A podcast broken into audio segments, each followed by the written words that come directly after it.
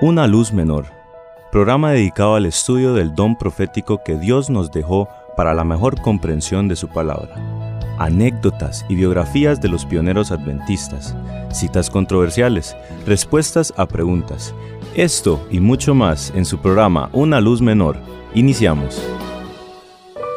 Dios te bendiga mi querido amigo y amiga. Te doy la más cordial bienvenida a nuestro programa Una luz menor. Bueno, para este servidor David Macario Flores, actual director del Centro de Investigación White de la Universidad Adventista de Centroamérica, pues es un placer, es un gusto nuevamente eh, transmitir este programa para todos y cada uno de ustedes.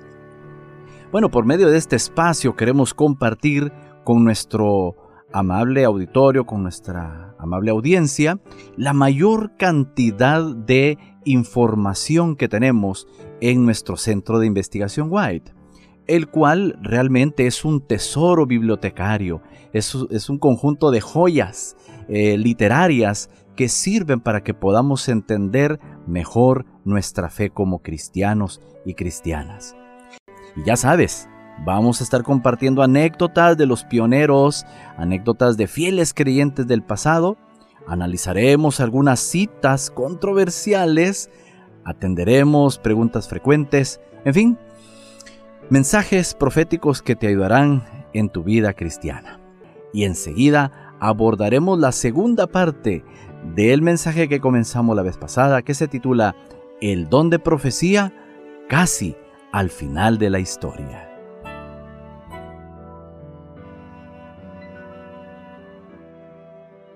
Mi querido amigo y amiga, en el anterior mensaje compartí un mensaje introductorio sobre una temática que tiene que ver con el don profético en las Santas Escrituras y que también veremos que casi al final de la historia el Señor se propuso volverlo a dar.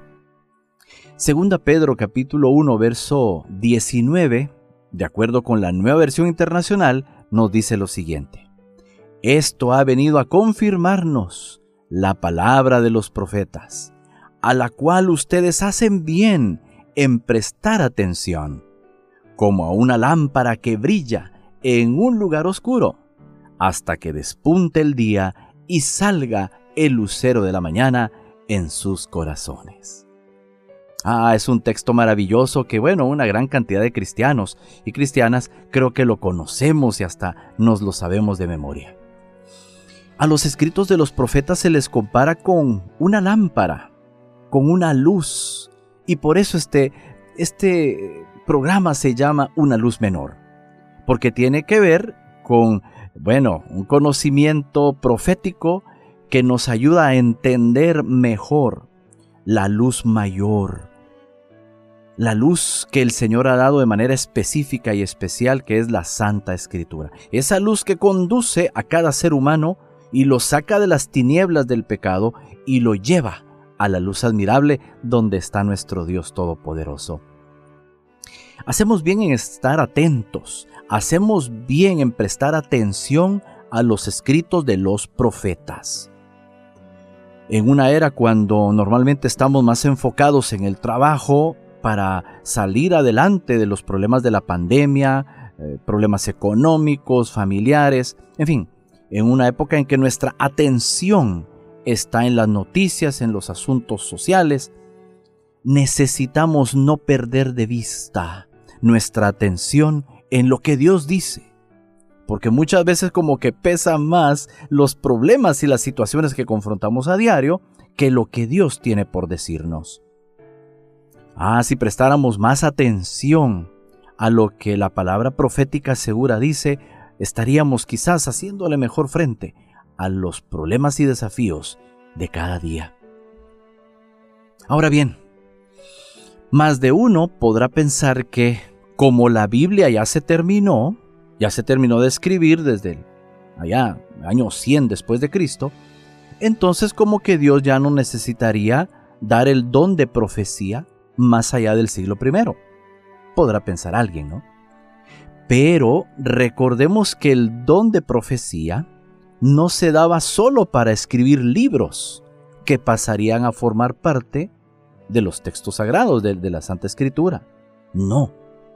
El don de profecía también se dio para personas que, aunque no escribieran ningún libro para la Biblia, su predicación y enseñanza oral sería de edificación para la iglesia. Yo necesito repetir esta parte porque quisiera que tú comprendieras bien eso, mi querido hermano y hermana. Recordemos entonces que el don de profecía no se daba solo para escribir libros que pasarían a formar parte de la Biblia. El don de profecía también se dio para personas, siervos y siervas de Dios, que aunque no escribieran ningún libro, su predicación y su enseñanza oral serían de edificación para la iglesia. Además, la iglesia no ha terminado su misión. Los dones espirituales Dios los da a los, eh, vaya, se los da a sus siervos, equipa de esta manera a su iglesia para que pueda cumplir con su misión. Entonces, todavía no ha llegado a su plenitud la iglesia, a la plenitud que Jesús espera, por lo que necesitará cualquier don que Dios crea conveniente dar. Recuérdense que nosotros no podemos limitar a Dios. Si Dios quiere darlo en algún momento un don, lo va a dar. Ahora bien, tenemos que tener cuidado, obviamente, de examinar bien si una persona, por ejemplo, dice que tiene el don de profecía, tenemos que estudiar bien. En una próxima ocasión vamos a dar cuáles son las evidencias o cuáles son las pruebas que hay que aplicar para que podamos tener seguridad si una persona tiene el don de profecía o no. Lo que queremos decir es que no podemos limitar a Dios. Lo que queremos decir es que Dios puede dar, eh, es el don de profecía, lo puede dar en cualquier momento de la historia. la historia del siglo I no limita al Señor. Si Él lo quiere dar más adelante, casi al final de la historia, Él lo hará. Y más si ya lo tiene profetizado. Y por eso nosotros estamos seguros que al final de la historia el Señor volvió a dar el don de profecía. Porque ya el libro de Apocalipsis, tal como vamos a ver, lo ha profetizado. Pero antes de entrar de lleno con esa parte de Apocalipsis, primero quisiera mencionarte lo siguiente. El don de profecía no se ha dado con la misma frecuencia ni con la misma abundancia que en la época apostólica. Sí, a lo largo de la historia de la iglesia cristiana nosotros vamos a ver eso de manera eh, muy pero muy eh, evidente, palpable. Después que murieron los apóstoles, hubo profetas apreciados por las iglesias hasta el año 300, según se sabe. Lamentablemente de ahí en adelante no hay registros de la actividad profética en la iglesia, no hay más registros. Y recuérdate, no necesariamente los profetas tenían que quedar registrados en la Biblia, no necesariamente tenían que dejar un libro para que nosotros podamos creer en ellos. Mira, las cuatro hijas de Felipe, fíjate, así nos dice el libro de Hechos, las cuatro hijas de Felipe profetizaban y no encontramos ningún libro en la Biblia escrito por ellas. ¿Te das cuenta? Entonces, eh, lo que la historia de la iglesia nos dice es que no hay registros de actividad profética en el resto de la historia, digamos, en la época medieval. Y es que la apostasía del siglo IV muy probablemente generó disminución de estos dones, y de manera especial el don profético en la historia. Pero que lo haya disminuido no significa que Dios lo haya eliminado permanentemente. El hecho de que el don de profecía no se siguió suscitando de manera continua, permanente, no significa que Dios eh, se cerró ya de manera perenne en cuanto a dar ese don. Por supuesto que no. Dios privó del don profético al pueblo judío por cuatro siglos. O sea, Dios puede pasar varios siglos sin dar el don profético y puede levantarlo más adelante cuando él cree conveniente. Dios privó del don profético al pueblo judío durante cuatro siglos. Mira, desde el tiempo de Malaquías hasta el tiempo de Juan el Bautista. Estamos hablando de 400 años, varios siglos. Y el Señor, después de ese silencio profético, viene y levanta en el siglo I a Juan el Bautista. Y luego, pues obviamente levantó a otros más en el tiempo de los apóstoles. Así como Dios levantó a Juan el Bautista con el don profético para anunciar la primera venida de Cristo, así también Dios levantó en su iglesia de los últimos días el don profético para anunciar la segunda venida de Cristo. Esto es importante. Porque así como se requirió un profeta para anunciar la primera venida de Cristo, no sería extrañar que justamente antes de la segunda venida de Cristo hubiera también un don profético justamente para preparar a, la iglesia, a toda una generación, a la generación que va a ver venir a Cristo en gloria. Esa generación estamos nosotros, estamos tú y yo. Si una nueva dotación fue necesaria para la primera venida, si una nueva dotación del don profético fue necesaria para la primera venida, otra muy probablemente es necesaria para la segunda, porque tan importante fue la primera como tan importante será la segunda. Es que el don profético es, es algo importantísimo en los planes de Dios, más de lo que las personas se imaginan. De hecho, la Biblia, la Biblia es el producto del don profético. ¿Qué haríamos nosotros sin la Biblia? Bueno, te hago esa pregunta para que valores cuán importante es el don de profecía. Y así como dio el don profético, por ejemplo, en el caso del tiempo de Moisés, fíjate qué bonito ejemplo, así como dio el don profético mediante Moisés antes de entrar en Canaán. Así Dios impartió el don profético a la iglesia antes de entrar a la Canaán celestial. Qué bonita analogía antes de que entremos en la tierra prometida, así como los israelitas, antes de que entremos en la Canaán celestial, el Señor quiere guiar a su pueblo por medio de un profeta. Así entonces levantó a Moisés para que los guiara, para que los llevara, para que estuviera acompañándoles, asistiéndoles en exhortaciones, en instrucciones, siendo portavoz de Dios para que para que el pueblo de Dios vaya marchara de manera correcta delante del Señor. casi al final de la historia, Dios vio necesario volver a dar el don profético. Antes de que entremos todos en la Canaán celestial, Dios dijo, será necesario para ellos darles nuevamente una porción más del don profético. Y es así como nosotros estaremos hablando de ese don profético y, eh, lo que se produjo luego de ello, mm, justamente para asesorar a la iglesia, para preparar a la iglesia y el pueblo de Dios para la segunda venida de Jesús. Bueno, y te dije de Apocalipsis, ¿te acuerdas? Te mencioné Apocalipsis. Bien, Apocalipsis 12 es todo un capítulo donde se describe pues el gran conflicto cósmico entre el bien y el mal.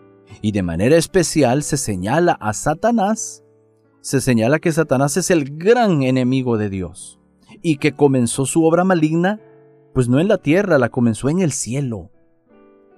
Apocalipsis 12 nos muestra el gran enemigo que quiere destruir al pueblo de Dios, a la iglesia de Dios, que tiene trampas y engaños para el pueblo de Dios. Entonces el pueblo de Dios necesita asesoría, necesita estar equipada, equipada la iglesia para hacerle frente a los engaños del enemigo en estos últimos días, casi al final de la historia.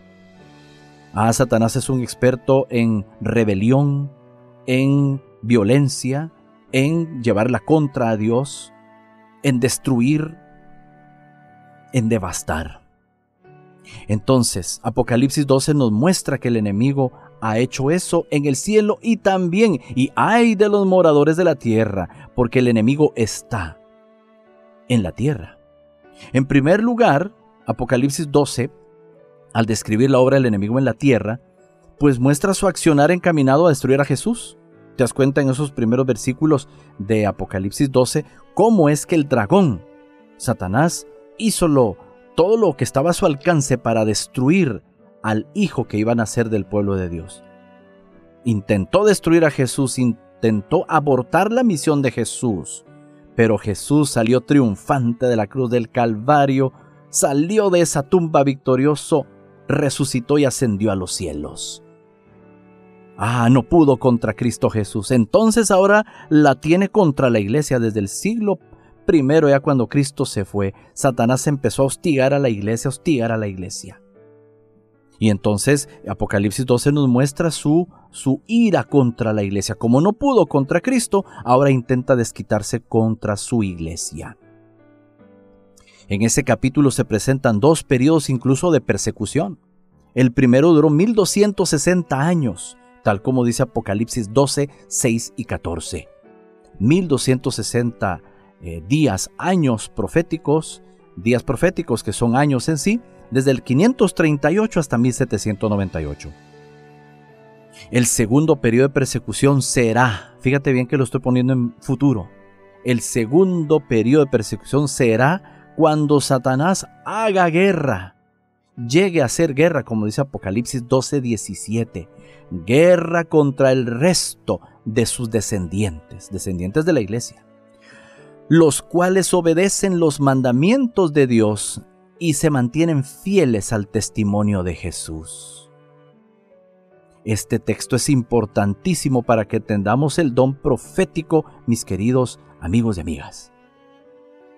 Esa última persecución que se está mencionando en el verso 17 la hará contra el resto de la descendencia de la iglesia. Ese resto o remanente es mencionado después del periodo de 1260 días años. Significa que habría de existir después de 1798. ¿Por qué? Porque justamente es mencionado en la hilación de la descripción, tú ves allí que eh, esta guerra se va a dar y ese resto va a ser atacado después de esos 1260 eh, días, años en los cuales la iglesia habría de estar sustentada en el desierto. Eso significaba cuando la iglesia fue perseguida en la época medieval. 1260 años de persecución fue perseguida la iglesia. Entonces, este ataque que el enemigo habría de hacer contra el resto de la descendencia de la iglesia, pues habría de suceder después de 1798. Dios lo levantó en el cierre del conflicto cósmico. Sí, Dios levantó un remanente, un remanente, un resto de la iglesia histórica con el fin de preparar al mundo para el regreso de Cristo. Su misión, la misión de ese resto, la misión de ese remanente, de lo que queda al final de la historia de la iglesia cristiana, su misión es predicar el Evangelio eterno de Jesús el verdadero ejemplo, el verdadero ejemplo de predicación, el verdadero evangelio de salvación. Ese evangelio completo, no un evangelio a medias, no un evangelio distorsionado, no, un evangelio conforme escrito está. Un evangelio conforme los mandamientos verdaderos de Dios. No mandamientos trastocados, manipulados, no, los mandamientos tal cual el Señor los dejó allá en tablas de piedra en, Éxodo 20. Esta misión, a pesar de lo que Satanás hará en su contra, el remanente tiene que llevarla a cabo. Y ese remanente estará predicando una obra, estará predicando un evangelio, estará predicando la persona del Señor Jesucristo. Este remanente tiene que predicar el evangelio de Jesús, su persona, su obra, cómo Dios restaura a las personas, eso es lo que tiene que predicar esta última etapa en la historia de la iglesia. Ese remanente, ese pueblo que tiene los mandamientos de Dios. Esto indica que en el tiempo del fin habría un resto, un remanente, un residuo dentro del cristianismo. Una parte del cristianismo que sí es fiel a los mandamientos de Dios, a la ley de Dios. Y es que lamentablemente, pues hay perspectivas cristianas en las cuales los mandamientos de Dios quedaron obsoletos. Hay perspectivas cristianas, teorías, que dicen que la ley de Dios ya no sirve. Ah, pero este texto nos está diciendo que hay que ser fieles en guardar los mandamientos de Dios, tal como Dios los dejó. Mandamientos morales que no cambian con el tiempo. Pudieron haber cambiado las leyes ceremoniales, pero no las leyes morales. Lo mismo que Dios le pidió a Adán y Eva, es lo mismo que nos está pidiendo a nosotros desde el punto de vista moral. Si Dios no hiciera eso, estaría siendo eh, como injusto, ¿no? A los de antes dándole algo más difícil o más fácil y a nosotros algo más fácil o más difícil. No, el Señor tiene que ser parejo para que nadie se queje de que el Señor ha sido eh, como que más laxo o más eh, severo en otros momentos. No, el Señor ha sido el mismo ayer, hoy y por los siglos. Ese remanente habría de ser fiel a los mandamientos de la ley de Dios, pero también dice que sería fiel al testimonio de Jesucristo, Ah, ¿qué significa ese testimonio de Jesucristo? Mm, ya nosotros vamos a encontrar en Apocalipsis 19:10 el siguiente texto. El testimonio de Jesús es, fíjate el equivalente, el testimonio de Jesús es el espíritu de la profecía. O sea, el testimonio o el mensaje llevado o entregado por Jesús constituye el espíritu, el Espíritu Santo que da la profecía, que hace posible la profecía. Entonces el espíritu de profecía ofrece a la iglesia los mensajes de Jesús, los testimonios de Jesús. Ah, la iglesia necesita saber cuál es esa dotación del espíritu de profecía que el Señor habría de dar en los últimos días, casi al final de la historia. En el siguiente programa te voy a explicar en qué consiste ese don profético que el Señor dio en los últimos días, casi al final de la historia. No te pierdas esa tercera parte, será muy pero muy importante. Que Dios te bendiga, mi querido hermano y hermana. Espero que esta instrucción, estas palabras de orientación sobre este tema hayan sido de bendición para cada uno. Que Dios te bendiga.